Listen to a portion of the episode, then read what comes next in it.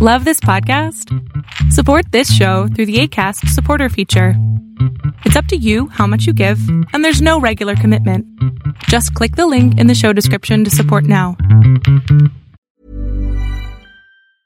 Ever catch yourself eating the same flavorless dinner three days in a row? Dreaming of something better? Well, HelloFresh is your guilt free dream come true, baby. It's me, Keke Palmer.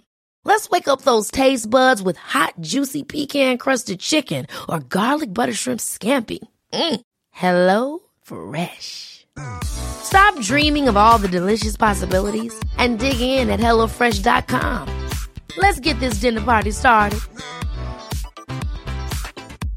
Cool fact a crocodile can't stick out its tongue. Also, you can get health insurance for a month or just under a year in some states. United Healthcare short term insurance plans, underwritten by Golden Rule Insurance Company, offer flexible, budget friendly coverage for you. Learn more at uh1.com. ¿Es lo mismo un muffin que un pastel? Algo así como un pastel muy pequeño.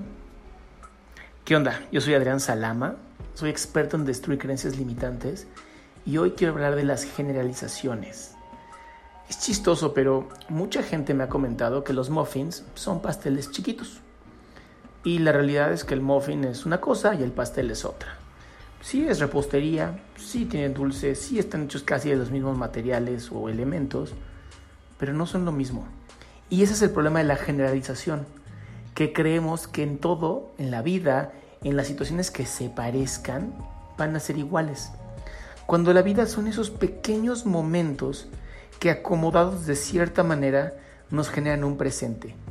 Yo te invito a que hoy vivas la vida desde los particulares de la vida y no desde sus generalizaciones.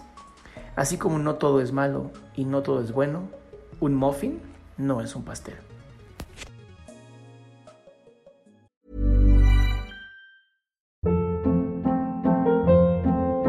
Hold up. What was that? Boring. No flavor. That was as bad as those leftovers you ate all week. Keke Palmer here, and it's time to say hello to something fresh and guilt-free. Hello Fresh. Jazz up dinner with pecan-crusted chicken or garlic butter shrimp scampi. Now that's music to my mouth. Hello Fresh. Let's get this dinner party started. Discover all the delicious possibilities at hellofresh.com.